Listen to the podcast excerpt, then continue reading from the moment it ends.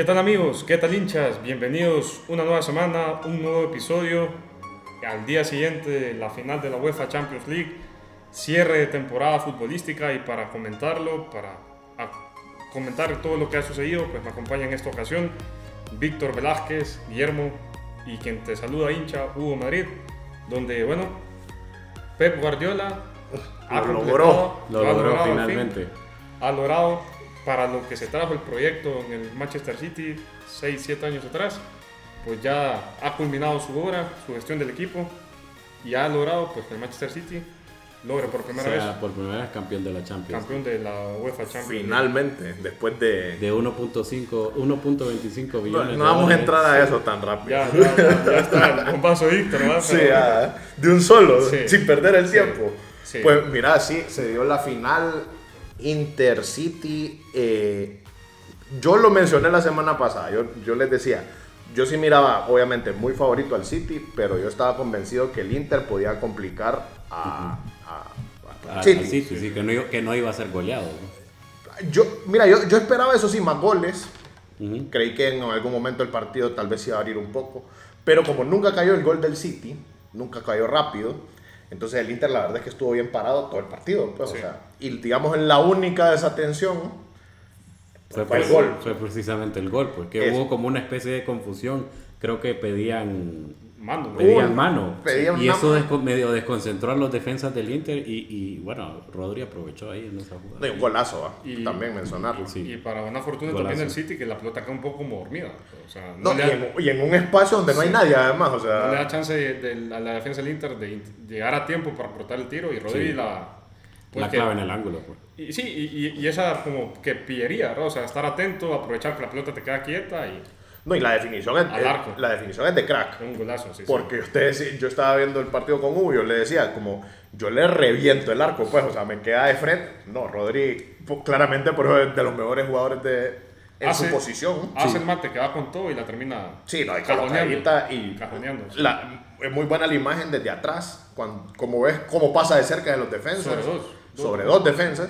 Y a Onana lo agarra contra pie, ni siquiera tiene reacción. No hay, Me parece que es un temporadón de, de, de Rodri. Yo creo que se, se catapulta eh, como uno de los mejores jugadores del City. Yo te diría top, top 3, quizás. Fácilmente. Haaland, De Bruyne y, y, Rodri.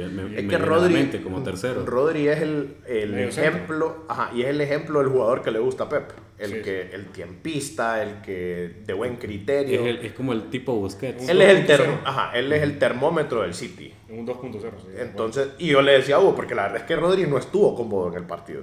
No. Porque había tanta presión del Inter. Además la cancha se miraba lisa, estaba bastante rápida, entonces todo esto. Pero, eh, pues una vez yo creo que igual con el gol, más allá de todo, también le da un poco de confianza al City. Se viene arriba el, el, Inter. Y hay que hablar también, ¿verdad? De las fallas que tuvo el Inter, porque en los últimos 20, 25 minutos tuvo tres jugadas claras. Sí, este, es que si hubiese tenido, digamos, la, la, suerte de campeón. La suerte de campeón te lo remontaba y hasta te, te pone un 3 a 1. Pues, es la suerte que le, tantos años le hizo falta al City pues esta vez la tuvo en el mejor momento. Sí, pues. esta, vez la suerte estuvo del lado del, City, que yo creo que ya le tocaba, ¿verdad? Porque a pesar de que, de que yo mencioné al inicio que fueron después de 1.25 millones y no sé cuántos intentos fallidos, realmente que la gestión de equipo que ha tenido el City, por, lo menos de los últimos cinco años para acá, ha sido prácticamente perfecta. No, y mira, siempre está peleando porque si vos lo pensás, ¿cuál ha sido un fracaso de temporada de Guardiola? Para mí, en todo caso, fue su primera. Que, queda, que en tercero en la Premier y lo elimina el Mónaco de Falcao, de Mbappé. Y creo que la temporada también del COVID, que, que lo elimina el Olympique de Lyon inexplicablemente en la, sí, pero ganó la, Premier ese año. Sí, ganó la Premier. No, no, no, esa la gana el Liverpool. Es la, ah, no, sí, la gana el Liverpool. Sí, tal, esa fue un mal año también, de acuerdo. Eh, pero en general, yo en eso estoy muy de acuerdo. Eh, porque, y, vaya, yo que soy Juventus, por ejemplo, yo veo, y yo le decía uy, mira, está a años luz ahorita la Juventus de pelear. Si quiere intentar llegar a una final de Champions, peor llegar, peor ganar una. Entonces yo creo que el mérito siempre para mí de un equipo que es constante es siempre estar peleando en estos meses, en los últimos dos meses de temporada. Si vos siempre estás vivo en todas las competencias, es ahí el mérito. que es lo que tiene el Madrid, que es lo que tiene ahora el City, lo que usualmente tiene el Bayern, digamos, aunque este haya sido un mal año. Sí.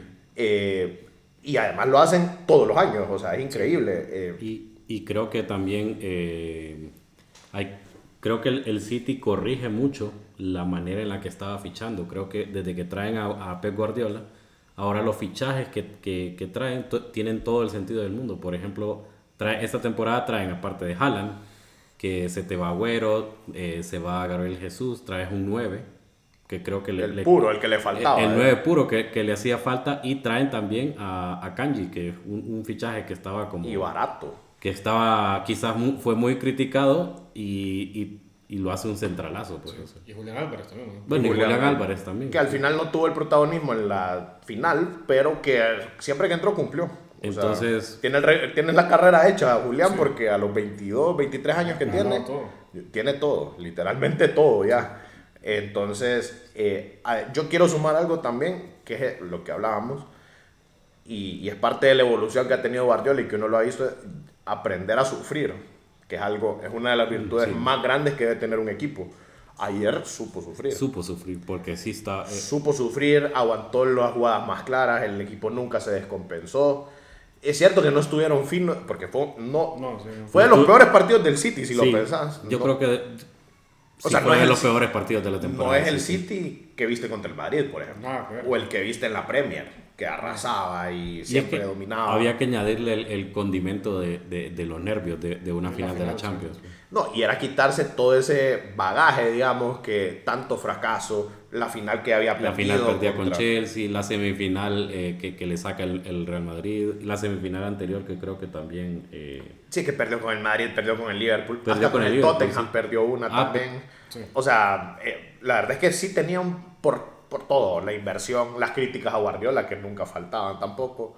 Entonces todo se sumaba y para mí yo creo que ellos estaban concentrados en algo. O sea, hay que ganar como sea. ¿Por qué? Porque se quitan ese peso y lo hablábamos antes de empezar a grabar y ahora cuidado con el City, ¿va? Ahora cuidado con el City porque yo creo que Cuando te quitas una mochila tan pesada, es vaya, una comparación, no es obviamente nada que ver, pero pensarlo como en la selección de Argentina. Cuando ganó la Copa América se quitaron esa mochila y viste, un equipo era casi perfecto, pues, o sea, más de 30 partidos invictos, ganó, obviamente ganan el Mundial de la mano, bueno, es más o menos la idea, lo que yo quiero transmitir, de que este equipo ya sin, sin ese, ese mote de fracaso en, en Europa, Sí. ahora puede competir mucho más tranquilo. y yo creo que eh, se catapulta como, como equipo grande de Europa. Quizás no como gigante todavía, pero sí, sí se, se, se pone como grande de, de Europa. esta era, sí, de los más grandes, o sea, porque está Porque es un equipo que, monopolizando la que- Premier. que ha además. llegado a, a, a bastantes semifinales. Es un equipo que de los últimos tres años ha llegado a dos finales. Sí. Entonces, eh, y ya tiene su Champions League. Es un equipo que ha dominado la Premier. Entonces, y la, eh, tiene monopolizada. la tiene mono- o sea, está haciendo ver como una liga de granjeros a la Premier League. Sí, porque antes esa era, vaya, ¿cuál era la, la crítica? No, es que tenés que ir, en- no entrenes solo en España, en Alemania, andate a Inglaterra. Bueno, llegó a Inglaterra, la dominó, siempre hay un pero. ¿Cuál era? El pero en Europa. Bueno, ya se quitó todos los asteriscos posibles. Entonces, yo, esta sí es opinión mía, Guardiola, el mejor entrenador del mundo. Para mí, fácil ya entre los mejores de la historia, ahí puede quedar a criterio de cada quien. Dos tripletes, el único en la historia con dos tripletes. Eh, tres Champions, Tres superando Champions, por sí. ejemplo a Mou. Mou tiene dos. Tal vez más arriba, pues que solo Ancelotti. Y, o sea, consolidándose como un, más allá del tema de la inversión. De, De que o- siempre he contado con equipos que, que- eh, quitando el- el Barcelona de- del, del Yo, sextete, mira, yo siempre he contado con la inversión de Yo tengo un argumento en eso. Vamos a ver si están de acuerdo conmigo. Ayer con Hugo medio lo discutíamos. Vos hablas del City, sí, que 1.25 billones, lo que sea. Pero ¿cuántos jugadores top mundiales tiene el City? Aparte de Haaland, de Bruin, ¿quién más? Rodri. Va, pero Rodri es un, lo hizo Guardiola. ¿Qué Eh, otro? Rubén Díaz lo hizo Guardiola. Buen también. sí. Ajá, Bernardo, eh, Bernardo eh, sí, tal vez era un jugador más consolidado, sí. Sí. a él sí. Pero en general, o sea, lo que pasa es que sos el Bueno, City siempre te van a vender caro. Y esta temporada creo que se, se nos escapó un poco Jack Grealish. bueno, Temporadón de de. Jack Grealish. Especialmente después del Mundial, siento... eh, él habló incluso, dio declaraciones ayer. Hay declaraciones que, que, que decía como que desde que yo fiché hasta antes del Mundial, ¿qué, qué, qué he aportado yo a- al City? Sí. Y, Y, ahí por la como que, que cambia, cambia de chip y, y, y digamos que se esfuerza un poquito más. pues. Ahora, yo creo, si están de acuerdo conmigo, el equipo más sólido toda la temporada de Champions, pues sí fue el City. Sí, La verdad es que nunca hubo un equipo que, y el que parecía el rival, que era el Madrid, pues, parecía hasta el partido de vuelta que fue el... sí, que fue un baile, Y a todo esto, un City fue tremendo campeón baile. invicto. invicto, ¿cierto? Ocho victorias sin empates Sí. En las temporadas. Temporada europea, en Champions. Sí, y, victorias sin empates. Y que te marca un poquito el y es curioso porque en cada fase de eliminación empató el partido que jugó de visita. Porque empató con el Leipzig, con el Bayern y con el Madrid. Los tres partidos de visita los empató, pero ganó todos en casa. Sí. Y obviamente gana la final. Haaland, el Pichichi además, temporada de Haaland, su Temporada. primera temporada, digamos, en la verdadera élite del Y me fútbol. parece que es temporada para ser candidato al Balón de Oro. Ahí, esa era mi pregunta, fíjate. ¿Qué dicen ustedes? Sí, candidato número uno al Balón de Oro, creo. Haaland, uy, no sé. Yo creo que es Messi, por el Mundial. No, porque yo creo que tiene más valor Ya- que ya- para aplicar a Víctor, ya. Mira, te- yo te voy a decir- el criterio va a ser Víctor. No lo digo por vos porque yo sé que vos bien objetivo, Víctor, pero en general, qué año más difícil para el madridismo, ¿va? Sí. sí. Porque, viste primero, en, en localmente te la gana tu rival, el Barça, obviamente. De ahí, en Champions tenías la ilusión de, la, de todo esto, bueno, pum, te bajan 5-0, en el, perdón, 5-1 en el global. Además, Guardiola, que es de, las, de los némesis más grandes que tiene el madridismo. Sí, y además Guardiola corona y gana, y bueno, Bueno, pues, el contexto que- me refiero para... Hay que dejar en claro que la Champions la ganó el City, no la ganó el, el Barcelona. Eso es otra cosa, pero ahí decían que es el ADN, porque ayer de ADN no hubo nada, ayer era a- con el cuchillo entre los dientes. Sí, ayer la gana a- más bien a estilo Real Madrid, la- gana la, gana la Y Champions. fíjate que mi comentario así personal, viendo el contexto de lo que fue Manchester City en la Champions, creo que el mérito de Guardiola es haber logrado la evolución del sistema de juego. Porque renunció a su filosofía de pase, pase, posesión Sí. eh, completa y realmente adaptó, sin traicionar del todo su filosofía, creo yo, pero sí, la cambia bastante, la modifica bastante para intentar ser más efectivo. Y es esa efectividad lo que lleva al City a terminar imponiéndose en la final. Yo creo que lo que hizo, porque estoy de acuerdo que no cambia su filosofía, porque al final a él sí le gusta el- La posesión. la posesión, juego de posición y de posesión, las dos. Eh, lo que hace es que implementó otras ideas que antes era muy reacio a hacerlo, porque implicaba jugar más directo, implicaba jugar con un 9 de área. Nunca, como- nunca había jugado con línea de tres. Sí, y después es que terminó jugando con cuatro centrales, pero Stones por en medio. Ahora, Sí, aparte, y otra cosa, menciono aparte, Stones, el partido de ayer, creo que era el mejor del City, tal vez hasta el gol que... Y ya después Ederson también tuvo dos, tres buenas sacadas, Sí. incluso la última, el 96. Entonces, mención aparte también Lukaku. ah. Lo que hizo Lukaku ayer, Fue todo lo que no se puede hacer en, en- en una final. año, año de espanto Yo para... mencionaba antes de grabar que, que Arboleda te clava lo- lo- las oportunidades que tuvo Lukaku. No, hay año de espanto para Lukaku porque se le responsabilizó directamente de la eliminación de Bélgica en el Mundial y ayer Ayer fue dos jugadas claritas que él es el problema. Y te das cuenta también, la, la- está totalmente fuera de forma. Ya que hablamos, sí, ya, y ahora que hablamos del, del Inter, partidazo de Darmian, en mi opinión, creo que fue un gran partido. Di Bastoni- Marco me gustó. Y Di Marco, que es un temporadón de Di Marco. Creo que es el mejor, la- el del Inter esta temporada. Fl- Flojito ayer eh. Chalanó, que además Hugo lo tiene entre 6 y 6. A mí, la la satisfacción es que... no Y jugaba, y pierde, pierde la final en su país. Sí, bueno, Sí, además. es cierto. pero mira, mal, mal partido de Chalanoglu. Eh, Lautaro no lo alimentaron nunca. La verdad es que tu- la única que La tuvo, única que que fue un tuvo. error del City, eh, la que se quedó sin ángulo. Bueno, malísimo, obviamente, el Lukaku desde que entró. Aunque fíjate que tuvo presencia, lo que pasa es que la defini- si sos nueve, tenés que, Sí, tenés que meterla, definirla. Seco no la tocó. Entonces creo que eh, el Inter se concentró mucho en estar bien parado, En bien par- estar bien renunciando a atacar y esperar el error. Casi le sale. Casi. porque sí tuvo sus oportunidades. Sí, creo que es, fue un gran planteamiento de, de, de Inzaghi. Re- men- mencionar también que se lesionó De Bruyne a los 30 minutos de juego. Sí. Eh, no estaba jugando bien, siento, porque es que el City como nunca estuvo cómodo, no, Sí. no es que estaba destacando, eh, entra Foden y pues no se sintió, ¿verdad? Mucho la, la diferencia, porque es que fue un partido trabado, fue bien táctico, la Sí, verdad, sí. o sea, no... Fue un juego demasiado posicional. Sí, es que era lo que te decía, el único, digamos, error del Inter fue el gol. Fue el gol del Sí. City, sí. Sí, sí.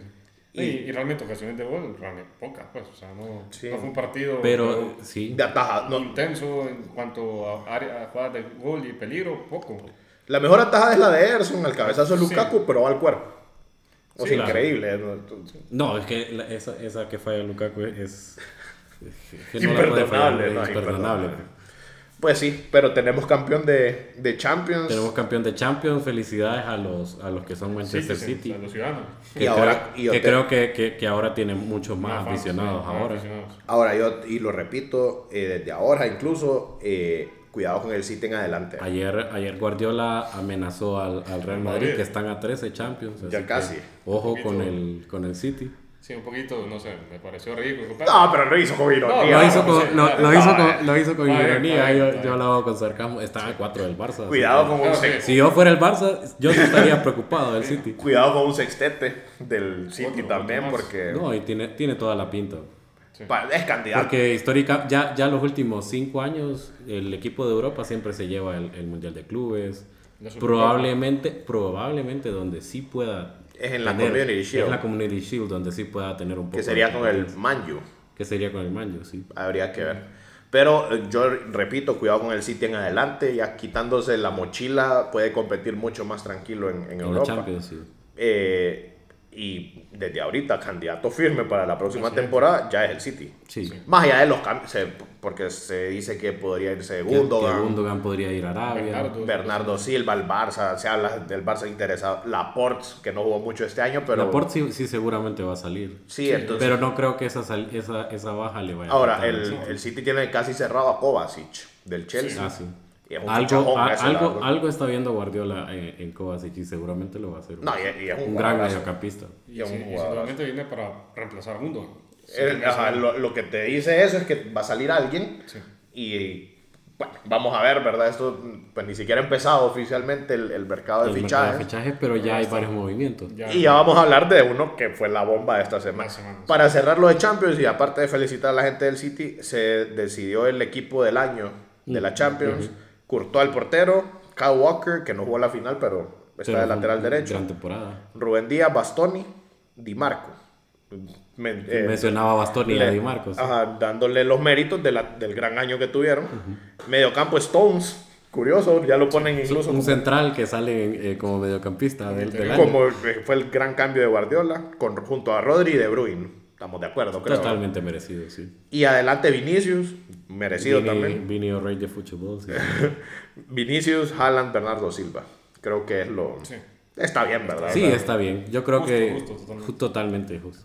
Entonces, sí. Quizás por ahí, eh, y eso que soy madridista, Ederson en, lugar de Courtois, porque me parece que, que tuvo un- una buena temporada. Ederson, Intervino, sí, Ederson. No, y, y clave en los últimos en los últimos tres cruces, o sea, el del Bayern, el del Madrid y en la final, fue muy importante. sí, sí. Tuvo sacadas importantes. Especialmente, se me, me queda mucho la, la que hizo en el Bernabéu, al cabezazo de Benzema, sí, y que la- te podía y- cambiar una serie. Y verdad. tiro de Chouameni también, que, que- El tiro de Chouameni. era peligroso, sí. Sí, y en la final ayer tuvo tres atajadas, atajadas muy buenas. Sí, sobre todo el de mérito creo que es la Sí, última. el quizás no fue, no, no, fue una, no fue una temporada ni atajadas espectaculares como las de Courtois el año pasado. Lo que pasa es que Ederson Entonces- creo que era, no te equivoques, porque usualmente siempre se Siempre se equivocaba. equivoca. No complicarse, sacar la pelota. Antes Y ayer que empezó era- feo, empezó jugando y- como inseguro, con los pies un poco. Antes tiro, tiro al arco que le hacían al City era gol. pues. Y es que esa fue la crítica. Ah, ese es cierto, ser una tajada, o sea, estaba ahí por, tal vez por su juego de pies. No, y lo hablábamos nosotros incluso, como... O sea, fuera, fuera eh, Vale, siempre era como eh, un, un asterisco del sitio el portero. Porque sí, juega muy bien con los pies, etcétera. Bueno, pero al final el portero tiene que atajar. Exacto. Pues cumplió su labor y callando muchas críticas también porque eh, fue importante en los momentos más, más duros para, para el City. Parte de saber sufrir, que es lo que, lo que estábamos hablando. Sí. Sí, bueno, de acuerdo. Entonces, al final creo que la conclusión es el City justo campeón.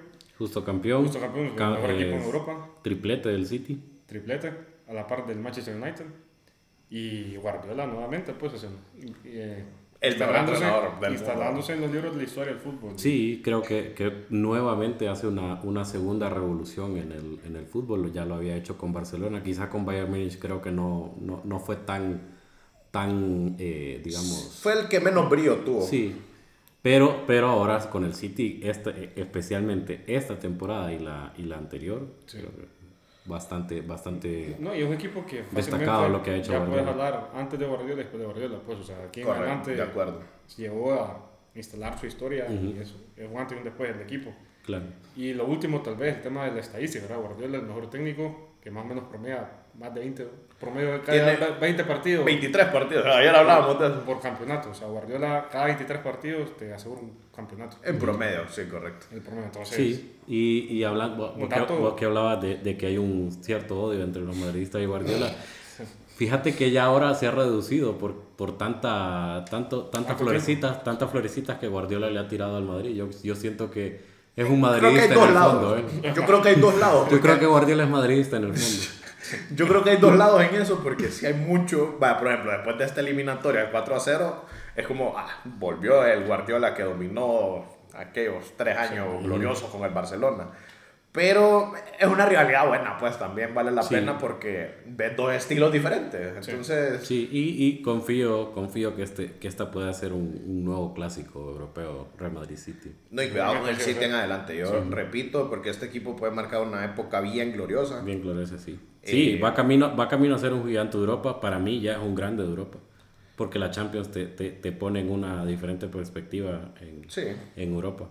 Y creo que, creo que el City va camino a ser un, un, un top 4 de, de, de Europa. Por lo menos de esta era. O sea, te- históricamente es bien complicado, pero puede marcar una época bien dorada. eh, obviamente, si, si tienes esa pizca de suerte, si el- los jugadores se mantienen saludables. Sí, por, ponerle de aquí a 2030. Es un equipo con tres Champions. Sí, es- sí, sí sería un No, cuidado. Vamos a ver, porque. Sí, o sea, felicidades al City, la verdad, bien merecido. El mejor equipo del año, la verdad. Eh, creo que sin dudas, además, no, no, no hubo alguien que, que le afrontara. Y al final se la lleva, finalmente, después de tanto dinero, tanto tiempo del proyecto. siete años después para Guardiola. eh, desde que llegó al City y está hablando de 12, no, 12 años desde que llegó, desde su última en el Barça. 2011 fue el último campeonato. 2011, Sí. sí. Estás hablando de 12 años. Entonces, mucho mérito para él también. Ya tener tres Champions en su palmarés lo pone en, la, en el Olimpo de los entre- mejores entrenadores de la historia. Sí, definitivo. Y bueno, con esto momentáneamente dejamos de lado el fútbol, pasamos página, la, pasamos página para hablar un poquito de lo que nos ha dejado la NBA, Guillermo, Víctor. Eh, ya en el episodio anterior tocamos un poquito, bueno, bueno Me equivoqué, me equivoqué sí, ahí. Lamentablemente, pues... Habló más- pe- pesó más el corazón que la pues, razón ahí. toca- sa- salió ahí el tema de los Celtics, bueno, pero ahora hay que hablar de, de las finales, la, la serie. Creo la- que, creo que había mucha euforia tras la eliminación a los Celtics. No, Guiller- Guillermo, la, Guillermo Me- ahí me equivoqué. Guillermo hizo un pronóstico, un pronóstico temerario, pues, el peor escenario para el Heat era un 2-2 al día, o sea, en el contexto para este episodio. Sí. Y la realidad es que está, no es a una victoria de ser campeón. El De- Denver Nuggets está una Es victoria. que mira, yo eh, quiero, quiero poner el contexto porque el episodio lo grabamos después de terminar el partido dos. del juego 2. Hace una semana. que es el que se robó Miami. Y yo dije, bueno, este equipo tiene para pelear. Entonces yo dije, bueno, nos vamos, nos vamos punch to punch. Dos juegos en Miami, Gana, ganame uno y te gano el otro. Sí. Pues no, me equivoqué ahí, pesó más el, el corazón y estamos contra las cuerdas. ¿va? Hoy sí, porque Denver se llevó los dos partidos en cómodamente, Miami, hay que de visita. Sí, y cómodamente. eh, Es hubo que- momentos por partido que se parecía que el hit se metía. Es que es un equipazo Denver. No, mira, y yo te voy a decir algo. O sea, porque obviamente Miami no juega tan seguido contra los Nuggets porque conferencias eh, diferentes. Pero qué horrible jugar contra Jokic. O sea, es una cosa. Es, es indefendible. No, es que. Es que Tan dominante. no, es que. Y, y parece que juega sin ganas. Sí. pero lo ves y saca... Hace, hace ver las cosas que él hace tan sencillo que... que sí, que pareciera que cualquiera de nosotros que podría cualquiera jugar básquet. hacer, o sea. pero no, no es así. O sea. Mira, y, y te digo, Jokic, eh, es que lo que decís vos es indefendible. Cuando, mira, en, en los- en esos dos partidos se vio algo bien claro. Era, por ejemplo, el, estaba por 10 los Nuggets, te le acercabas a 6, tiempo fuera de Malone, boom, Jokic, tres jugadas y te- se te iba por 15 además. y a remar otra vez, te volvías a acercar, timeout, pum, y mira, y eso desgasta obviamente. Desconcierta, desconcierta anímica y físicamente. Porque, ajá, porque te dice, bueno, es imposible, güey. Y yo quiero decir algo, Bama de Bayo ha jugado una gran serie en defensa contra Jokic y aún así es imposible contra él, o sea, Sí. Es una... Mira, es un equipo que además está bien aceitadito. Yo lo mencioné hace varios podcasts, que el equipo que más respetó la temporada regular habían Fue- sido los Nuggets. Fueron los Nuggets, sí. Y pues en las finales se está viendo, ya obviamente se había visto en, las- en las finales de conferencia, en todos los playoffs. Viéndolo visto, mejor que haya pasado Hit, porque una, otra final perdida de los Celtics hubiese sido devastadora. Así que mejor, que, la, mejor que la pierdan los Miami Heat. No, mira, y es lo que te digo, me jugó más el corazón la, la semana pasada, pero ahora pues el equipo ya está contra las cuerdas. Recordemos que un 3 a 1 solo se ha remontado una vez en la historia y lo hizo LeBron James En 2016. en 2016 con los Cavaliers eh, contra el, es posiblemente uno de los mejores equipos de la historia de sus Warriors. Eh, las estadísticas pues sí están para romperse, pero yo honestamente y ahora objetivamente no veo forma Y es que está 3 a 1 y el, y el juego Cinco. 5 va a ser en Denver. Pues. Que el, es lo que te Está decía también, el, el único partido de esta serie que ha ganado Miami lo ganó de visita. Mientras que perdiste todo en casa y ha jugado muy mal. en- creo que Miami lleva cuatro partidos seguidos perdidos en casa. Seguidos. Contado, con- contando Contra los Celtics también. Celtics, sí. Eh, y eso que empezó invicto. Hasta la serie de los Celtics. Bueno, eh, está muy difícil. mm, no veo, la verdad. Y es que creo que llega también desgastado físicamente por, por como Celtics le, lo pone eh, en juego 7 Sí, recordemos que además y Denver Nuggets- Nuggets barrió. pues. Eh, y de- eso, Denver descansó 10 días. Lo hablábamos con vos la semana pasada. Eh, obviamente, en estas, estas instancias te sirve mucho más el descanso que el, el- el- la continuidad, me explico. partido, sí. Es desgastante. Ajá, es correcto, es demasiado desgastante, pero un juego 7, etc. y bueno, ya con un 3-1, te digo, sí estamos contra la, Es una contra la espada y la pared. Posiblemente eh, Denver mañana es favorito por 10 puntos. Incluso. Imagínate. O sea, estás hablando de que no le dan mucha, Esperanza. mucha esperanza a Miami. Más allá de que ha sido una postemporada que ha sido ir contra los odds Sí, sí, sí. ir contra corriente siempre, lo difícil, ser underdog en cada serie. Igual el orgullo no, no lo pierdo por toda la, especialmente la postemporada que ha hecho No, es, Miami. es, es una gran temporada de Miami. Y, y el contexto también. que Y no, y no va a dejar de serlo aunque, aunque termine perdiendo. Pues. No, y el contexto también. Ya lo hemos lo hemos mencionado, y vos, Guillermo, lo has traído varias veces aquí a la mesa en estos episodios. Pero estamos hablando de un equipo que fue el octavo clasificado y que terminó superando y llegando a la gran final de la NBA. O sea, Que elimina al primero y segundo lugar de sí, la entonces. conferencia. Pues. Y, y, y- Sí. y ya lo hemos mencionado también sin ser el mejor equipo. No, ni, ni cerca. Solo tal vez tener dos, dos jugadores estelares, se puede hablar. Sí, Y, Tú, pero ese jugador estelar que tenés es... sí. Que físicamente no está bien desde la... Es que el- desde la lesión que contra tuvo los Knicks. Contra los Knicks. no, es- sido no ha estado bien, eh, incluso en los promedios, la vez pasada vi las estadísticas, había bajado increíblemente, ha bajado increíblemente los promedios de Jimmy, más allá que siempre es importante, siempre es clutch, siempre Sí. pelea, siempre tiene eso, el equipo tiene eso, pero hay un punto que obviamente el talento destaca. Me llama la atención algo, fíjate que Spolstra siempre en estas finales ha usado 10 jugadores por partido, los Nuggets usan 8 sí. y usan 8 y uno de ellos, que es Jeff Green, juega muy poco. Entonces podrías decir que, tiene una rotación de 7 jugadores, mientras que el Heat tiene 10 y no hay forma de pararlo. Porque además, mención aparte lo de Jamal Murray, que lleva los 4 partidos de finales con 10 asistencias o más. Eh, solo Mike Johnson había hecho eso.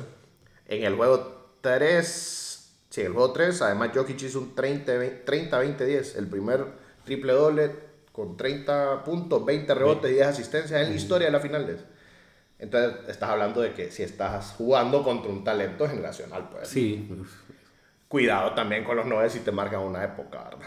porque este Sí, equipo ya está que hablábamos joven. del City, que te puede marcar una Sí. época, eh, que es un equipo nuevo, digamos. A este, equi- a este- a Igual, igual es Denver Nuggets porque nunca ha ganado. ese roster de, de Denver le tenés que sacar el jugo y, e intentar pelear por más anillos. Este lo tienen en un, ¿qué te digo? 95% en la bolsa. Sí. No veo forma, honestamente, de que haya una remontada. Eh, entonces, darle mucho mérito. Posiblemente se cierre mañana incluso. Si no sería el jueves, si no me equivoco, el, el juego 6, que sería en Miami. Sí. Está bien complicado. Está bien complicado porque no, ya, ya la localía para Miami no es garantía. Pues. Y la esperanza es el último que se pierde, pues, y el- ahí vamos a estar viendo el partido y todo, pero eh, mención sí honorífica para el nivel que han mostrado los Nuggets toda la postemporada. Toda la Y la temporada regular, repito, se ha notado por qué es importante respetar la temporada regular. Creo que este es el mejor ejemplo de, de eso. Sí. Así entonces, estamos ante el, ante el panorama de ver por primera vez un equipo campeón. Denver Nuggets va por su primer campeonato. Es correcto. Entonces, probablemente. Estamos viendo, es una, es una, creo que es una temporada de nuevos campeones. Sí, fue sí, el. City, nuevo campeón City. de, de Europa. Fíjate que sí. Ahora, viendo- ahora puede ser Denver Nuggets. Denver Nuggets.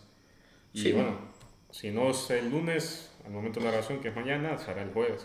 O sea, según lo que Guillermo dice. No, vos no, vos no ves un juego 7. Yo la veo bien difícil, la verdad. Yo no, yo, Sí. Yo creo que podemos sacar uno más. Yo creo o sea, que- yo- obviamente yo sería sacarlo que mañana. lo puede hay ganar. posibilidad de que gane Sí, el yo, Heat, yo creo que va a sacar el orgullo y pero, al pero no creo que le Eh, quede. Es que yo, Por, por eso lo digo yo, por, por un poco de orgullo creo que Miami puede sacarlo mañana.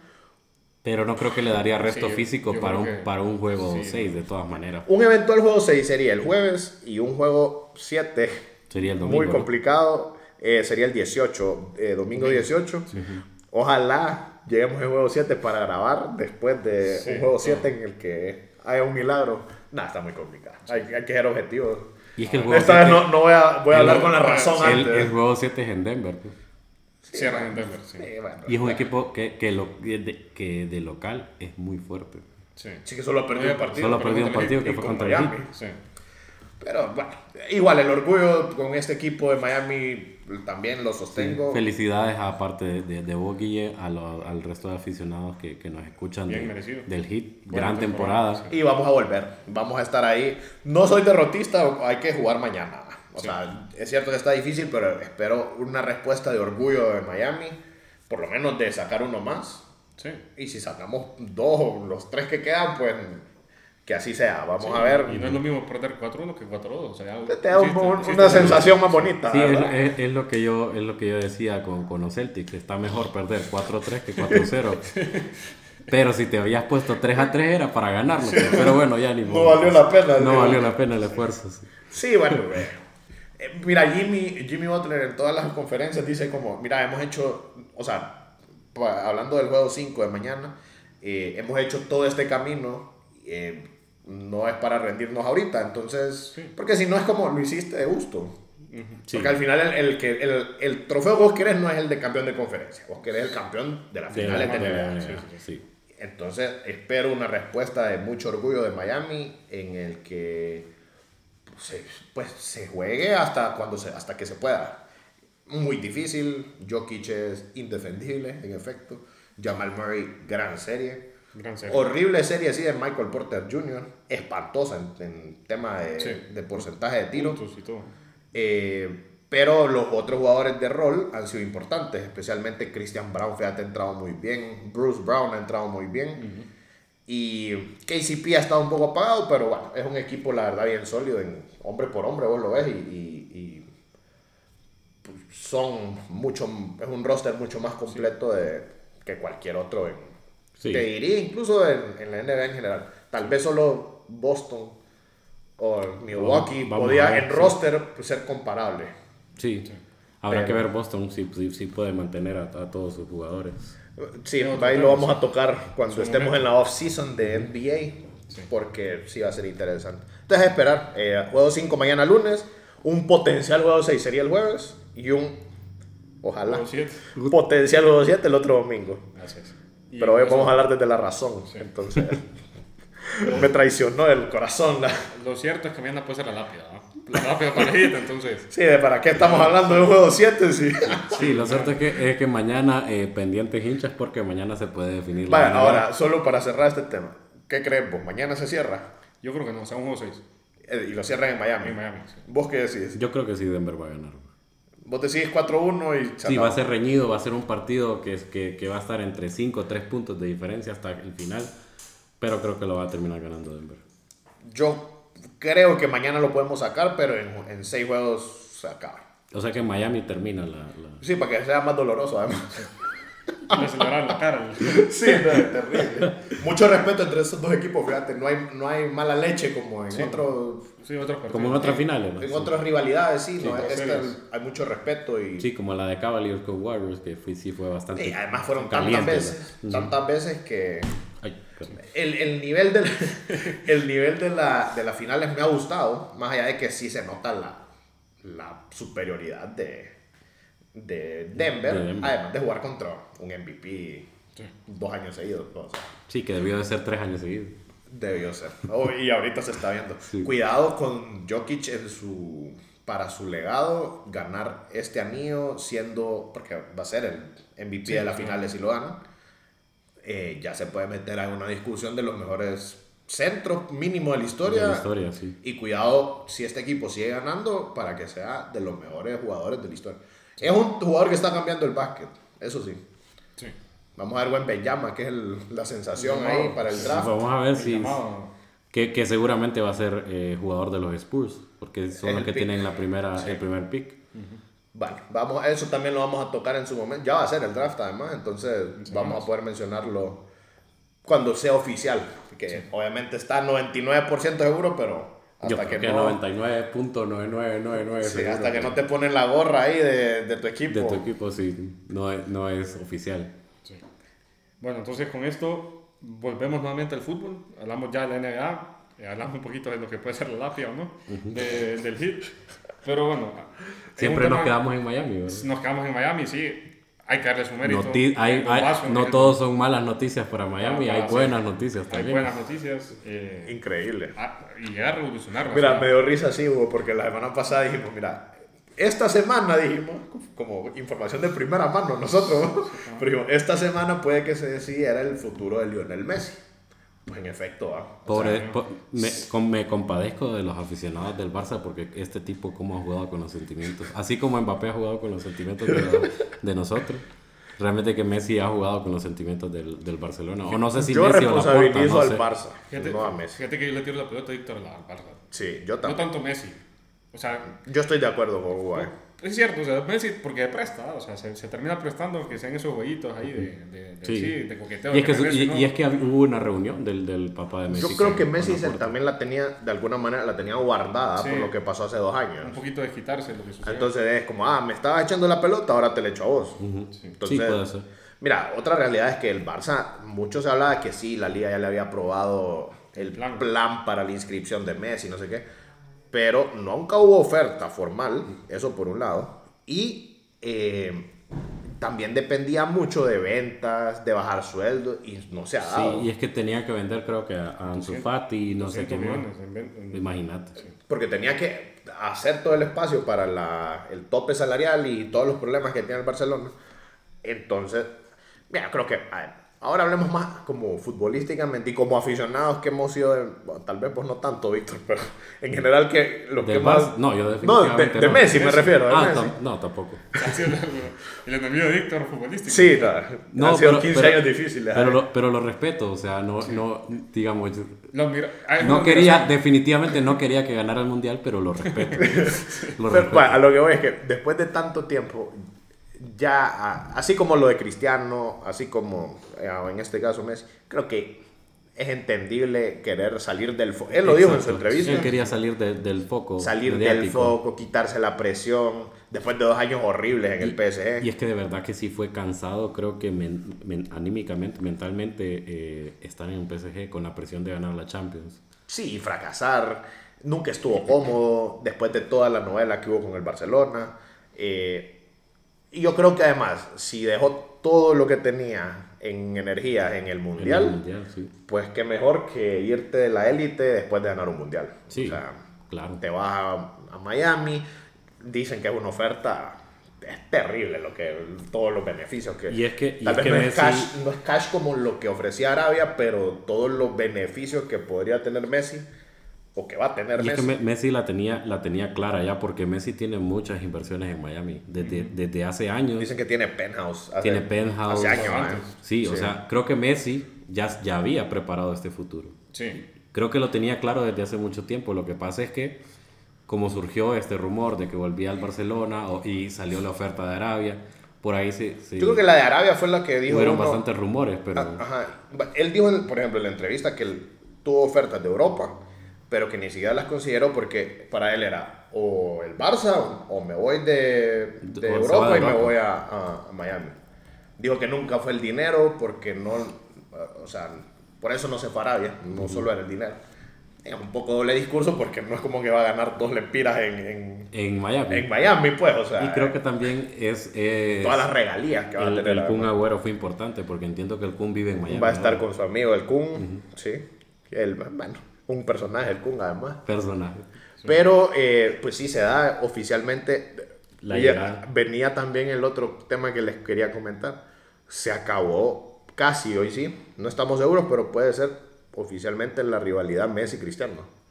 Yo todavía 15 tengo fe que 15 años Cristiano, después. que, que Cristiano después del segundo año con el Al Nasser llegaría ¿A a dónde? un A ver. potencial Galaxy o algo por el estilo.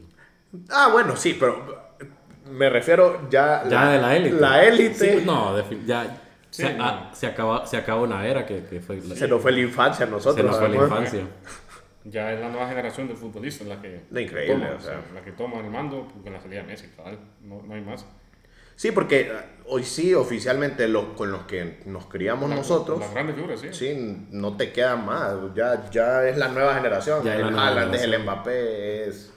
Neymar ha pasado a un segundo plano también. Años. Habrá que ver también qué hace Neymar. Va a ser interesante porque se habla de que no, no va a Que seguir. no lo en quieren en París, pero que él quiere re- hacer respetar su contrato porque como No, y- lo, y lo gana. hicieron renovar, Y gana una, un platal que eh, pues es complicado venderlo a otro equipo que le pueda pagar. A mí se me ocurre la Premier nada más, pero a mí se me ocurre El City. Arabia Bueno. Saudita. No, Arabia Saudita. nah, está muy joven. Está muy joven, pero, pero ¿qui- ¿quién le puede pagar? Y el estilo de Neymar, creo que por Arabia. Sí, no, No creo, ¿no? Está lo van a regresar, más bien. Para fiestas, fiestas ahí con, con la cultura árabe, no. no. No, no compagina ahí, ¿eh? No, pero mira, en serio, se nos fue como Sí, sí. los dos ídolos para En el cuestión de- madridista, para el que... En cuestión de seis meses. En seis meses, sí. Eh, el último gran evento fue el Mundial, la verdad, eh, en el que los vimos a los dos. Y pues oficialmente sí, se, se, se acabó una era. es La, el creo que el duelo, la rivalidad más importante que ha habido en la historia del fútbol. Sí, sin duda. Hemos sido dichosos de ver, además como era, obviamente fue mucho más atractivo cuando ambos estaban en la Liga Española, Sí. que vos mirabas, Messi echaba dos, Cristiano tres, Era y la siguiente era Cristiano tres, pues Messi cuatro, y era aquel, eh, y ellos siempre lo han reconocido que ellos se hacían mejores el uno al otro, Sí. entonces, pero sí, oficialmente creo que sí se acaba esa era gloriosa, la verdad. pues, Era de- una época, creo que es, no sé. Yo porque, porque la viví, porque la, la crecí con ella, la, la época más gloriosa del, Sí, de del acuerdo. fútbol en su historia. No, y potenció la, la rivalidad Madrid-Barça. eh, Lo que te digo, entre ellos dos, siempre Sí. hubo un, un- Aunque nunca lo reconocieron, sí era una motivación ser mejor que el otro. Sí, sí, porque eh, cuando, cuando Cristiano miraba que Messi lo alcanzaba en, en el Pichichi, eh, de ahí quería meter más goles y así. Sí. entonces- Sí. Entonces, pues sí, oficialmente digamos que se nos, se nos va. va esta era. Sí. No, y- Estamos viejos ya. No, y además que ya para revolucionar Miami, o sea, ni siquiera se ha hecho oficial la, la, la llegada de Messi y ya toda la ciudad le ha dado la bienvenida. No, y es una locura. En redes, el, antes del anuncio, que- bueno, antes de la noticia, porque no hay anuncio, como Sí, decís sí. vos, el, el Inter Miami tenía un, menos de un millón de seguidores en Instagram. Ahorita tiene casi 8 millones ya. Tiene casi 8 millones. Estás hablando de que 5 días. Duplica el equipo más seguido de la NFL, que son los Patriots. Es el equipo de Estados Unidos más seguido eh, sobre equipo, sobre cualquier equipo, NFL, MLB, NHL, que es la de hockey. Solo le ganan algunos de NBA. de NBA. Estás hablando de un, un fenómeno Global, ¿sí? y puede eh, ser un impacto bien grande cada, para cada para la partido MLS. del Inter de Miami va a ser una locura. Está sold Y out, creo que no va. Yo no sé si el Inter de Miami va, va a pasar a jugar el estadio donde juega al. al Es que ellos al tienen, un proyecto, ellos tienen un proyecto de un nuevo estadio. Y se supone que está en, ajá, está en, en trabajo, Sí, entiendo. está Pero, para permiso. pero pero, ponerle si, si. Messi va a empezar a jugar en septiembre, Dicen que es antes.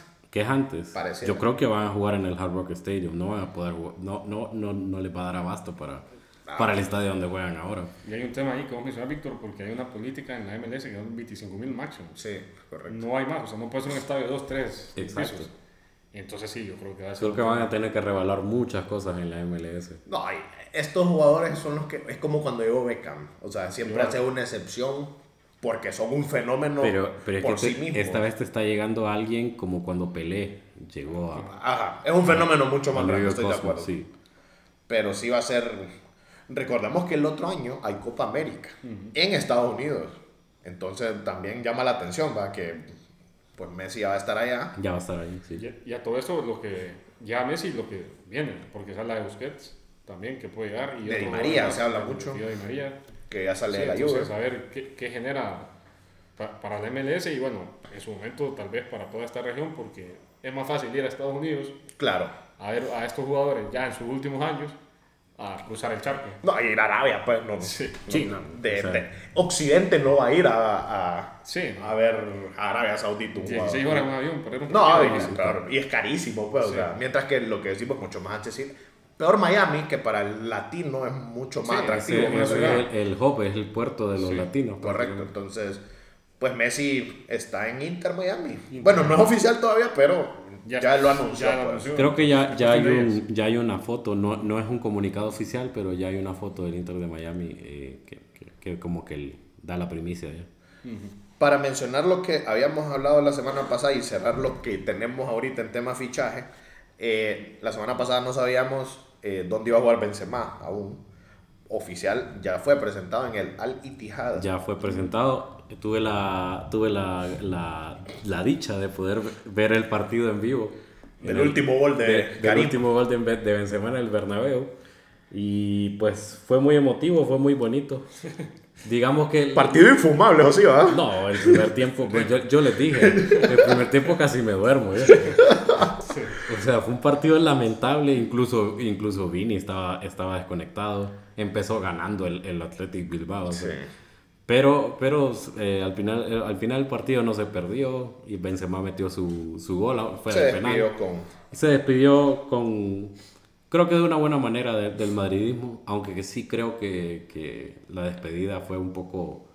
eh, Fue bien austera, ¿verdad? fue bien austera, fue bien apresurada. El Pero comunicado, el comunicado oficial eh, fue como cuatro horas antes mí- del partido. Mí que me da la impresión eso siempre del Madrid, o sea, Como que no son bien recuerdo frías una, las de- una- despedidas. ajá, no, no recuerdo una despedida por lo grande, porque ni, vaya, ni la de Ramos, ni la de Casillas, la de Casillas en su momento fue una cosa Fue- dolorosísima para, sí. para los madridistas. Solo sale él. o sea, Solo sale él. Una conferencia de prensa. donde.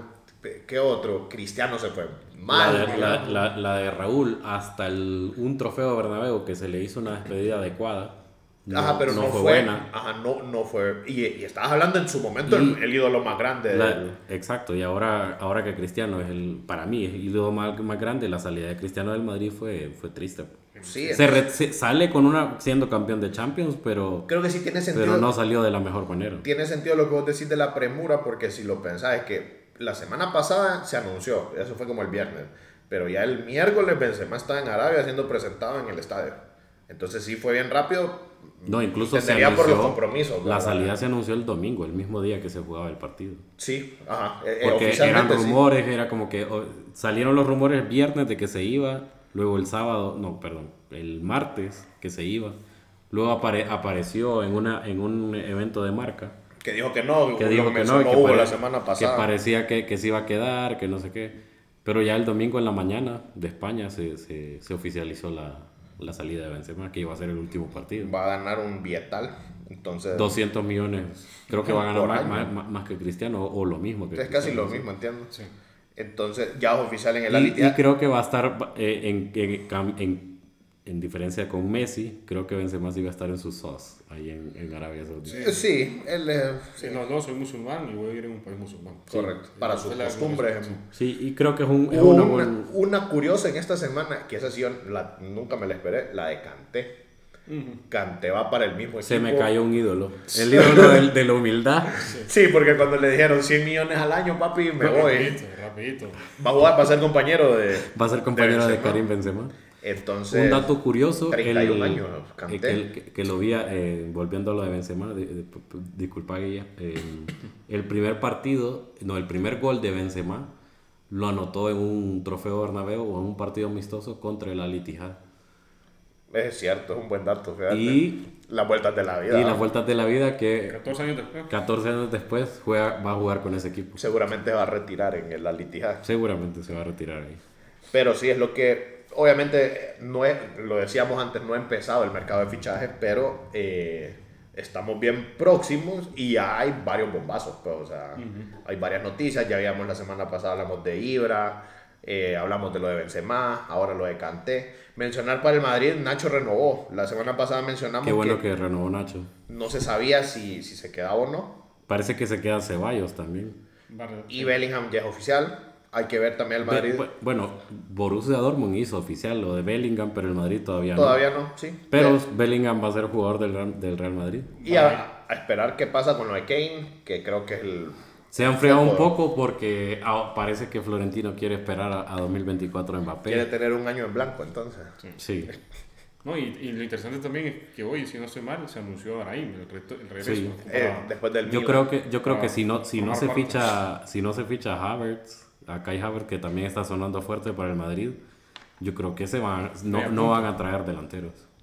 Complicado, puede ser un año complicado para el Madrid. Puede ser un año complicado para el Madrid. Un año sabático, ¿eh? Sí, ahí le- tal vez le dan chance a que el delantero español y uruguayo, Álvaro, Álvaro. Rodríguez, Álvaro Rodríguez, sí. Sí. yo creo que que se cayó. se- Tuvo sus minutos se y cayó. no volvió a jugar. sí, no. En su- de Sí. la última parte de la temporada no volvió a aparecer.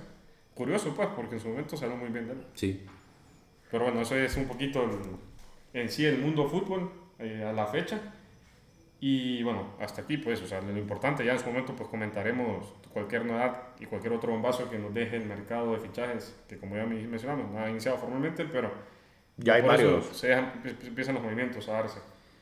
Y bueno, y sí, entramos a esta parte, como es costumbre, el- como la denominamos nosotros, las cortitas. eh, dejamos de hablar un poquito de estos dos deportes que han sido como el- la esencia de estos episodios en esta temporada, básquet y fútbol, para darle sus sus minutos pues, al tenis eh, y en concreto pues...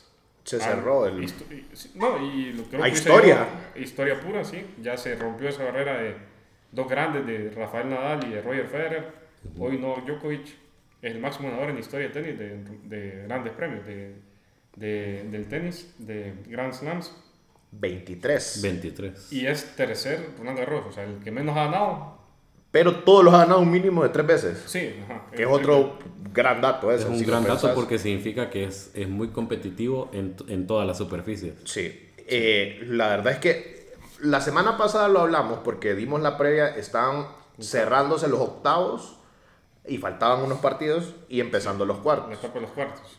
Obviamente el atractivo era ver a Alcaraz y ver a Djokovic. Había un partidazo, a mí me parecía atractivo, un Alcaraz Tsitsipas, pero Alcaraz lo dominó fácilmente. Djokovic también clasifica, tranquilo, y se encuentran en la semifinal. El- ese era el partido, esa era la final, la verdad. tocó pasada. Correcto. Y ese era el escenario que todos queríamos ver. Partido que empezó perdiendo Alcaraz un set, lo empata, pero en el tercer set, yo estuve, tuve la oportunidad de ver el partido, en el tercer set, eh, después lo reconoció Alcaraz en la conferencia, incluso dijo que eh, empezó a sufrir calambres en todo el cuerpo por la misma tensión que implicaba jugar contra un tipo como Djokovic. Entonces creo que ahí nos quedamos sin partido lastimosamente porque estuvo muy disminuido Alcaraz. Y 6-1 lo ganando, ¿no? Sí, 6-1, los dos últimos sets 6-1. Eh, entonces ya ahí Sí, fue un dominio absoluto. Estaba, no se podía mover. Además Alcaraz es un tipo muy físico, que él depende mucho de su, De su... de su despliegue, eh, de llegar a esas pelotas imposibles, etc. Pues ya no lo podía hacer. Se quedó sin potencia en el saque. etcétera. Entonces, eh, al final Djokovic se lo llevó tranquilamente. Digamos, sí, tranquilamente, digámoslo, la verdad que sí, porque una vez de, de lo de la lesión. Sin sufrir demasiado. Sí les, le, le dio el mérito Djokovic al Alcaraz en el sentido de que no se retiró, porque hubo un momento que parecía que ya no podía más, eh, Alcaraz se aguantó todo el partido, más allá de que estaba en una pierna. Y hoy domingo se jugó la final, de lo que estamos hablando, entre Djokovic y Casper Ruud, y muy tranquilamente, la verdad, Djokovic se lo Así llevó como el año pasado. Sí. se lo llevó en tres sets. El set más complicado fue el primero, que se fueron a un tiebreak, Tiebreak. pero el tiebreak lo ganó 7-0. O sea, es increíble lo de Djokovic. eh, historia pura. Sí. Historia, pura, y Historia pura porque eh, estamos, bueno, estamos ante un, un acontecimiento histórico en el y tenis. cuidado de esa brecha y se va y se extiende Y de tal cuidado que, manera. que la brecha te la puede dejar en 30 o, o algo. Uy, yo el creo que estilo. 30 es complicado, pero que te gane tus 25 Grand Sí, Slams. Estaba hablando de una Sí. marca que Pero es que yo no miro, quizás Alcaraz, pero si quitas Alcaraz, yo no miro a alguien en, que. en que esté esta generación está bien Djokovic. complicado, pero eh, Porque Por ejemplo, imagínate que este año tenemos todavía Wimbledon y, Y el está US US Open. Open. Lo Y de esos es creo que- que... por lo menos uno se va a llevar. De acuerdo. Ahora, por ejemplo, el que siempre ha estado cerca, aparte de Federer en su momento, ha sido Rafa, Rafa Nadal, pero no juega el resto del año. Y está hablando de que el próximo año De retiro. es un tour de retiro, literalmente. Posiblemente Rafael Nadal no vuelva a ganar un Grand Slam. Yo creo que no, sí. Yo, físicamente parece que ya no, no, Parece que, que ya no. no le da. Y Djokovic está en su momento. Y Djokovic, eso te iba a decir, está entero. O sea, eh, si vos lo ves, parece el mismo de hace 15 años. Y es un dominio, sea como sea, ganar, a, ganarle al Caraz y ganarle a Casper Ruud como le gana, es como Sí, está hablando que son. Ahí te venciste a los top 5. top, sí, O sea, correcto. te el top 5 y te lo bajaste en, en tres sets corridos. Vaya, hacer la comparación es un poco nocivo, pero vaya, Federer a este ya no se miraba como el Federer en su prime. Sí, no, era. Este Djokovic, el mismo monstruo de hace 10, 15 años. Sí. Incluso mejor por la experiencia. Como dicen, más sabe el diablo por viejo que por diablo, pues. O sea, eh, la experiencia, el físico siempre impecable. Y su, Tiene, cal- tiene, su todo, calidad, pues, tiene o sea. todo Djokovic para, para Y en números, diferencia. y en números, nadie puede discutir ahora que el que te diga que es el mejor de la historia. O sea, En cuanto a números, Sí, porque lo comentabas. Bueno, ustedes comentaron también, o sea. Tan diversificado, ¿verdad? Su palmarés, porque vaya, Nadal es cierto, tiene 22, creo. 22, sí. Pero 14 son Roland Garros. Correcto. O sea, monopolizó un solo Grand Slam. Mientras que Djokovic ha sido constante en los cuatro grandes y en el caso de. Federer era, Era Wimbledon. Wimbledon. Que a lo mejor es tal vez el más importante, por lo que supone Por Wimbledon. tradición, correcto. Pero si vos te fijas esto dentro del top 3, siempre hubo un torneo monopolizado. Con sentido, ajá, correcto. Menos para, para Djokovic En cambio, sí ha para-. Aunque sí ha dominado a Australia. Sí. O Sí, sea, además de... Es, es- es curioso, ¿va? porque cada quien con su, con su torneo era obviamente mucho más fuerte ahí. Pero sí te habla de la capacidad de, lo que decía Bob Víctor, la capacidad de él de dominar cada Cada superficie. superficie, claro. Porque ganarlo tres veces mínimo cada uno es un gran dato, la verdad. Sí. Es el que más tiene más Master 1000, el que más Hay que- semanas ha estado en número uno. O sea, todos los datos... Hay que reconocer que mientras Rafa estuvo a la altura eh, en su mejor estado físico, pues Djokovic no ganó mucho, mucho Roland Garros, ¿verdad? Empieza a ganar Roland Garros a partir decae de, de la decadencia de Rafa. Entonces, pues hoy vimos historia porque se rompió esa barrera y cuidado hasta donde la extienda Nole también, ¿verdad? Sí. Quedan dos Grand Slams este año. Yo estoy de acuerdo, creo que uno más. Por lo menos llevar. uno más. Puede ser US Open. Creo que Alcaraz tiene que aprender mucho de lo que le pasó en esta semifinal porque no puedes dejar que la tensión te lleve a que te afecte físicamente. Peor un jugador que es tan joven, Sí. que tiene un gran físico además, que depende mucho de su físico, entonces le, claramente le va a quedar como lección a él de que debe eh, bajarle las revoluciones cuando estás en un escenario tan grande. Le llevaba fe a, a Yannick Sinner, pero no, no hizo un buen torneo tampoco. Yo estoy esperando el regreso de Kyrgios. Vamos a ver, está, está próximo, parece. Parece que sí. No, y bueno, dando también su- sus minutos a la rama femenina, hay que hablarlo también. El sábado se jugó la final.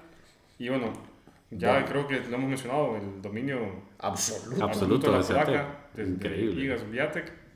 Eh, tal vez lo curioso es que, si no estoy mal, no había seguido ningún set, Perdió el segundo. pero en, esta, en este torneo sí, llega a perder el segundo. Pero bueno, logra también imponerse y llevarse el Roland Garros.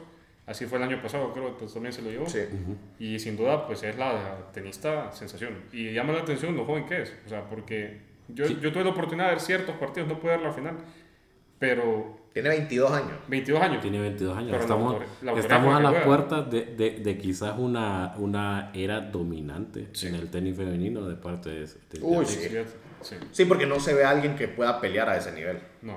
Es Tal como la- cuando, la- es como la cuando Serena Williams llegó a su, a su prime en el tenis. Tal vez está en realidad la, la, la- que es una bielorrusa, que era una tenista, de Sabalenka, si no Sa- Ah, sí, Arina sí. Zabalenka. sí. Sí. pero perdió en Y semifinales. perdió en semi 2-1. Sí. O sea, i- inesperada esa derrota. Parece Que es la número cantado. 2 del mundo. La Pues. número 2 del mundo, sí.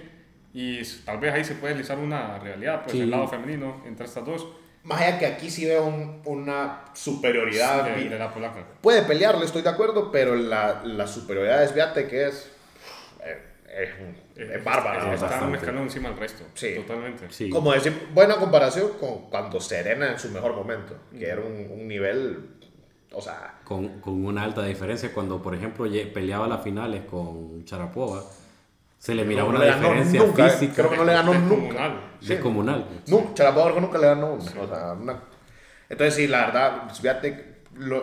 curioso sí, perdió un set, pero al final se lo lleva en, en, tres. en tres.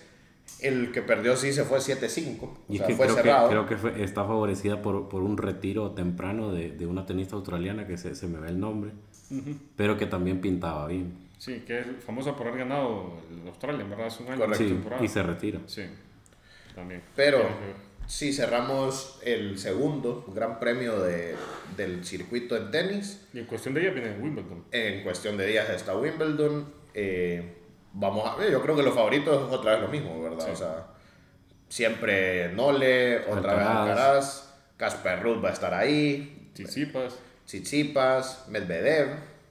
Entonces, siempre los mismos, pero eh, creo que la nueva generación pues ya está ahí intentando... Sí, ya. Porque de la vieja solo queda literalmente Nole, pues, o sea, de los dominantes, entonces...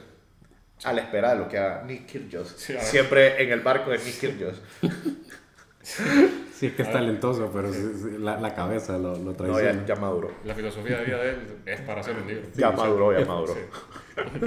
No, y ya viene Wimbledon, o sea, estamos a las puertas y que es el, el, el premio, el gran premio favorito de la mayoría de la gente, por la tradición que... Sí, Sí. El, es el más elegante, es el más, más clásico. sí, el sí. clásico, el que más historia en, en el circuito del tenis. Y como último punto, yo creo que aquí va a ser la polémica. ¿no? Eh, para nosotros, eh, hace cuestión de días, sino en estos días se dio la- 24 de junio e inicia la Copa Oro. y ya se dio la convocatoria por parte del Super Diego Vázquez. Una, convo- respetando a Diego, una favor. convocatoria para quedar cuarto lugar de grupo de la Copa. Y Oro. Y eso que vamos contra Activa. Sí, y no anotar ningún gol. Así lo veo yo. No, hubo un- un- o sea, una observación que es cierto, no hay creación en ese equipo. no. Mira, aquí tengo la, Quizás por ahí La convocatoria- Álvarez, pero, pero no. la no sé. convocatoria, lo que llama la atención es quién no va, obviamente. Los porteros, los de siempre. O sea, Uva, Mengíbar, Harold Fonseca. Está bien. ahí estamos bien. Ahí no, no, no hay nada mejor, así que está bien. pues. Defensa, Franklin Flores del de España, Denil Maldonado, Luis Vega, Carlos Meléndez, Marcelo Santos, Omar Elvir, Maylor Núñez. Maylor Núñez. Vale, verdad. Bueno, es que, es que, es que Se lesionó José García del Olimpia, que Sí. estaba en la, iba a que, entrar en que la para, que para mí la dupla debe de ser Denil Maldonado José García. Tal vez era la idea, eh, pero cae la lesión y Sí. se pierde la Copa Oro. Lamentablemente. Volantes tenés a Davy Flores, Brian Acosta, Alex López, increíble, Alex López sigue jugando, Joseph Rosales, Jorge Álvarez, José Mario Pinto, Cristian Altamirano, Alexi Vega y Francisco Martínez, que es este jugador que, Del maratón. que sacó Diego desde Que- la que es un- tercera que es división. como consentido de Diego, de- de- que lo sacó de la Liga es Mayor. porque ¿no? como él lo descubrió, Sí, eh, Lo ya sigue es un tema- convocando, pero Cristian Altamirano. ¿no? sí. Bueno, ausencia es Kervin Arriaga, Kevin López se la pierde por lesión, Kervin Arrea porque esa- Arriaga es por decisión técnica. Bueno, Bueno. Eh, Kevin López se la pierde por lesión. Y el que había sido sensación en el torneo, que es Cachita Gómez de Lolancho, no termina. por decisión técnica también, Diego prefiere no llevarlo. Y los delanteros, Que Aquí yo creo que es el problema. es la mayor polémica. Eh, Jerry Benson, Rubilio Castillo, Jorge Benguche, Solani Solano y Albert Ellis. Entonces, ¿la polémica cuál es? Eh, no está Luis Palma, La, ese es, ese es la el es- mejor legionario, creo, que es- tenemos. Y me, pare- y me parece Ha problemas. inaceptable de parte de, de- de- de- incluso de- yo creo que de la FENAFUT no lograron acercamiento entre Diego Vázquez y, y, y- y Diego Palma tiende a ser así. para el Rec- beneficio de la selección. pues. Recordemos que Diego siempre ha sido así desde que estaba en Motagua. Cuando él tenía un problema con un jugador, lo cortaba. Le pasó con Eddie Hernández, con David Flores, con Harold Fonseca. O sea, la lista es grande ahí. Hay varios ejemplos. Eh, no está el Choco. Se habla de que hay un tema, de, un tema muscular. Yo creería que hay un tema ya de... de relación No hay entre feeling. técnico y jugador. Y se habla también de que es por el tema del supuesto pase de cambio de equipo que va a tener. Que pues, ajá, está ahí firmado el Getafe. Sí. Eh, Que ahí metió, Se quedó en primera Getafe, ¿verdad? Sí. terminó, sí. Increíble, el mejor agente del mundo es el del Choco. Eh, Romel Kioto se lesionó y tampoco va a estar en, en la Copa Oro. Mencionar Andy Najar también se lesionó y no va a estar en la Copa Oro. Sí. Entonces, de- más allá de que sí es- hay mucha lesión de por medio, estás hablando que no llevas al mejor legionario, creo. Ya el mejor jugador hondureño Sí, hoy el, por hoy. el distinto hoy por hoy. El distinto, que nunca ha tenido mu- mucha oportunidad en la selección, la verdad. La verdad es que nunca Desde que estaba en el Vida nunca tuvo las oportunidades que quizás y, y merecía. lo- la- la- en las ocasiones que pudo jugar, tampoco. Y- pero pero Sí, tampoco no- lo no hizo. fue- no Yo hizo creo que bien. lo único destacado fue, fue lo que hizo en los Juegos Olímpicos. Lo único, sí. Lo único, porque la mayor, realmente es cierto, no ha tenido tantas chances, pero tampoco ha hecho cosas di- No lleva tampoco a, a Michael Chirinos, que es verdad que Eh, no le ahí hay un en el tema de equipo feeling, Grecia, pareciera. Pero, pero creo que es un jugador que también tiene nivel. Llama la en atención, selección. sí, a mí me llama por lo menos, que llame a Rubilio, que hasta ahora es que está volviendo al rodaje en China, eh, lleva cuatro goles y, y todo esto, bueno, eh, sabemos que Rubilio ha sido consentido de Diego toda la vida. Toda la vida. Lo de Benson llama la atención porque la verdad es que todo el mundo lo critica, porque yo creo que ya no debería estar en la selección también. Y ya no debería estar en Olimpia. Pero sí, pero sí, pero sí, pero sigue goleando. O sea, Sí, o sea, de, esos, de esas cosas... es, Me, me, al- me gusta que llegue a Benguche porque él debería ser el, el delantero. Bengoche tiene que ser y tiene que dar ese, ese salto, tiene que dar ese paso a ser el Ine- 9. Y lo inexplicable lo de Solano y Solano. Sí. A Diego le gusta No y- hay- y, tiene un sentido, porque en sus declaraciones, él- y es cierto, cuando ha entrado lo ha hecho bien. Hasta Ha Edwin, Rodríguez, hasta Edwin Rodríguez jugó más que, que Solano y Sí, Solano. Y, vaya, ahí falta al Edwin. Rodríguez, pero la verdad es que nunca recuperó el nivel desde que regresó de Grecia. No, no, eso es verdad. Ojalá, porque es un jugador que no, no podemos perder en- para la selección. Sí. Ahora les voy a, para cerrar este punto, eh, que además inicia el 24 de junio, yo les voy a ser bien honesto, más allá de que yo soy fanático de Diego y siempre lo he defendido, en general yo creo que esta es la selección que a mí menos me llama eh, o menos me motiva a Sí. ver. Es que, es que eso. Y es que después de, después de, la, de esa eliminatoria desastrosa, lo- los ánimos están por los suelos. pues. Yo creo que el último, ¿qué te digo? Partido que me... El último donde yo tuve un poco de ilusión, que lo vi con vos por fregar, fue el de Honduras-Panamá cuando llegó el bolillo. Que era, bueno, si ganamos nos metemos otra vez a la lucha. Que lo remontó Y nos remontaron en 5 Nos minutos. remontan un 2 a 0 en 3 minutos, en Ajá, 5 y en minutos. casa, además. Yo creo que desde ahí yo dije, ya está la selección. Y ya la estuvo. verdad es que vos ves esto y da tristeza. Porque hay jugadores que en efecto no pueden estar en la selección. Sí. Increíblemente están. Pero también, si vos lo pensás, tampoco hay mucho más de, Sí. lo, de esto y los que están lesionados. Y eso creo que es lo que más debería preocupar a nuestro fútbol nacional. ¿va? Sí. Sí. Esa es mi impresión. No sé qué, qué piensan ustedes. Yo, yo creo que, más que todo, a mí lo que me preocupa es el ridículo que vamos a hacer. O sea, yo creo, la, yo la verdad lo miro. Cero goles, Totalmente, yo creo que cero goles. Y ponerle más de 10 en contra. Así Yo, sea, yo- me yo- yo me vaticino un cuarto lugar. Fácilmente. Fácil. de- Recordemos el grupo de Honduras es Haití, México y Qatar. y Qatar. a nadie, no le andamos a nadie. ahí. Quizá, quizás a Haití se le pueda sacar un, empate. Un, empate, un punto. 0 a 0, además. Ca- Ca- Qatar nos va a meter como dos goles. México nos va a meter tres, Qatar cuatro. ya nos ha ganado, además. Sí. En Copa Oro. Sí. México, Sí. pues, puede. To- Totalmente gris el panorama para la selección. No, bien, bien triste para el fútbol Sí.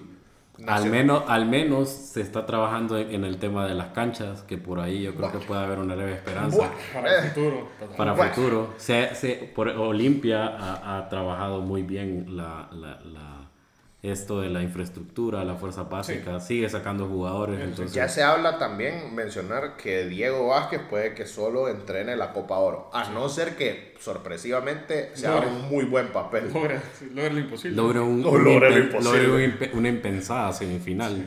Sí, entonces ya se habla de que puede que su contrato termine. La verdad es que su contrato es hasta la Copa Oro. Entonces que no se le renueve para el proceso eliminatorio. Eliminatorio. Yo siento que estamos, si, no ten- si, en, si en efecto eh, cesan a Diego, eh, lo que hemos hecho es más, es, solo es perder el tiempo entonces. Sí. Porque todo el mundo ya tiene entrenador acá. Todos contra los que nosotros vamos a pelear un Sí. puesto, todos tienen entrenador, todos están trabajando. Ya está el proceso, sí. Eh, vamos a ser los únicos, como siempre, quedándonos atrás. Si en efecto se, se hace lo que se dice que puede pasar. A no ser que dé la sorpresa del millón, va. Algo más, sí. Y, y ya Diego se consolida como el revolucionario Solo, solo, o sea, solo, solo esa aplicación, ¿no? A Víctor no le da risa, ¿verdad? O sea, a ver, pero De la mano de, la mano de Diego Vázquez no sé para dónde vamos. pues. No, y fíjate que llama la atención porque hay mucho malestar incluso en los propios futbolistas, ¿verdad? O sea, lo, No hay grupo. No hay grupo. Sí, o sea- o sea, los jugadores se están peleando con, con el entrenador. Yo creo que este no es el camino. de los posibles jugadores que pueden ser llamados a la selección, ellos muestran su disconformidad con la política de Diego Vázquez. Y que deberían ser referentes, además. Debería haber una, por lo menos una armonía y una unión para que todo vaya en un solo sentido y no Es increíble que Kervin Arriaga y Luis Palma no estén en la selección. Por decisión técnica, sí. Sí. Es complicado. Y como último punto, que creo que solo por tirar la, el dato, se hizo el sorteo de la nueva Liga de, Cam- Liga de Campeones Centroamericana. Ah, sí, ya, ya hay grupos. sorteo, ya están Es los cierto. grupos, eh, que fue también algo que sucedió en la semana. Y la- va con Potros. Y lo que se hablaba, había mucho como que un pique de poder ver Motagua y Olimpia en un, solo, un mismo Sí, grupo. no, para que no Y, ganara bueno, otra. Terminó, terminó siendo Motagua Potros. ¿Verdad? Los, Sí, eh, el grupo, el grupo de, de, Recordemos que ya están cuatro hondureños. de. Olimpia es. eh, Olimpia va a estar contra Xelajú, contra Atlético Independiente de Panamá, contra el FAS y contra el Real Estelí. Va el primero del grupo Olimpia. Pinta para que sea primero de grupo. Realmente creo que Olimpia es el mejor equipo de Centroamérica. Lo ha demostrado en los últimos años. Vamos a buscar Con- un con- aficionado a prisa. con con diferencia. pelear. Bueno, es el, es el último campeón de la Copa de Ya lo purgó, ¿eh? Ya lo purgaste. Es, es el último campeón de la Copa de CONCACAF, es el último equipo en llegar a semifinales de CONCA Champions. Entonces yo creo que por ahí está ese 4 a 1 de esa prisa, pero, pero está muy Está la mancha ahí, la mancha. nada Está muy lejano. No, ese- pero realmente yo creo que a pesar de todo, a mí me, me llama la atención porque fíjate que cuando en el artículo que pude leer, yo no sé si es política 10, pero hay mucha parte del olimpismo que dice que 10 es anti-Olimpia. Es- Diez, es- Y, titulaban el grupo de Olimpia como grupo de la muerte. Yo no lo miro así. Sí, no. Yo miro más complicado el de Motagua. Eh, Más parejo, o sea, lo Sí, que pasa es que Olimpia ahí es mucho más fuerte. es muy superior. Ajá. Olimpia tiene con, con bastante diferencia mejor plantel que el resto de los equipos. Y tal vez para el grupo de Motagua está más, con, sí, más parejo. Más parejo. Y Motagua con ese, pues, que no se le da muy bien lo internacional. No, y, a- y ahora es que no se nos dan los fichajes, porque No, pero Motagua siempre, siempre destaca en estos torneos. A pesar que de, aquí- de que no termina ganando los títulos, Con siempre Diego. destaca. con Diego. Y aquí hay que recordar también que clasifica el primero cada grupo. O sea, es un tema de que solo el primero avanza a la siguiente ronda. Entonces, a ver cómo. A Motagua le toca a la Juela Olancho, Sporting San Miguelito y Verdes FC. Creo que ahí la pelea va a estar entre Motagua y Alajuela. Alajuela. Es el- A la Juela trajo a Joel Campbell, lo repatrió. sí. Y pues. ese partido va a ser en Costa Rica, ese es el tema. El que va a enfrentar Motagua y Alajuela no va a ser aquí en Honduras. Vamos va a ver, va a estar interesante. Y el otro es el grupo de España, ¿verdad? Que es el otro hondureño que, que va a estar. No, pero hay que hablar. no, no hay que, no hay que discriminar. no hay que No hay que, no hay que desmeritar a los... a- Sí, sí, no- sí. Seguramente nos escuchan aficionados. Seguramente. ¿no? Y ya pues esto ya perdimos. Ya, audiencia. sí, ya, ya perdimos y que- audiencia y que- y En que Real- es mínimo. Real España, Real España tiene buen historial contra los equipos costarricenses. Tiene, sí, se la da bien. Se la da bien. Eh, Real España va con Comunicaciones Herediano, el Club Deportivo Águila y el Cacique lo Ese me parece que es el grupo de la muerte. Ese sí. Ese sí estoy de Todos están acuerdo. en un mismo nivel, creo. Estás hablando que el España, Herediano y Comunicaciones deberían pelear. Y, y este... El, El Águila. El Águila. No, no estoy muy seguro. Yo más estos tres. Pero sí, hay tres equipos a un nivel similar. Sí. ¿Quién, es la- el, quién es el actual campeón de Costa Rica? Es el Saprissa, ¿verdad? No, la juela fue. ¿no? Bueno, Lo creo. cual era a saber, creo. Nos vimos mal a Sí, veces. no. Creo que, creo, creo que el Saprissa le ganó la, la final. Creo que sí, cierto, porque hubo bastante crítica. A, hicieron- a la Ovelense, a los- porque perdió, las do- perdió final de a CONCACAF. los extranjeros y, y sobre todo a los tiene como dos hondureños, ¿verdad? Estaba Tejeda Sí. y Alex López. Sí. Perdieron y inmediatamente perdieron la salida. Fue, fue esa prisa, Sí, es cierto. Sí, sí. Sí, fue Que era, que era el clásico de Costa Rica. Trajeron a Joel Campbell, mejor se van por lo seguro. Sí. Y a todo esto, pues Ángel Tejeda, seis meses, ¿no? Y ya lo cortaron. Se acabó. Pero bueno, entonces este es el panorama eh, para este torneo que va a iniciar en agosto, si no estoy mal. Sí. ¿verdad? O sea, es un nuevo formato de esta Copa pues, Centroamericana y que el campeón o gran parte de los, gran parte de los equipos pues, se van a definir para pasar a la, la a Conca la Champions. Conca Champions, que es el Que torneo. también va a cambiar de formato y lo Va a vamos a de tocar en su momento. Sí, y se habla de más premios, o sea, quieren, quieren invertir y que realmente se, sea un poquito de mayor nivel estos torneos para mejorar un poco el fútbol a nivel de clubes del área. Y bueno, si no hay más, ¿verdad? Eh, para agregar, siendo esta la agenda en esta semana y nosotros también creo que ya con esto empezamos a despedirnos de esta seguida de episodios, de esto, esta, estos A la meses. espera de la remontada en Miami. A la espera, a la espera también, sí, de, ah, bueno, a ver qué nos depara, si, bueno, si eh, Buena- este comentario termina mañana o no, pero Bueno, buena suerte a, a los aficionados del HIT.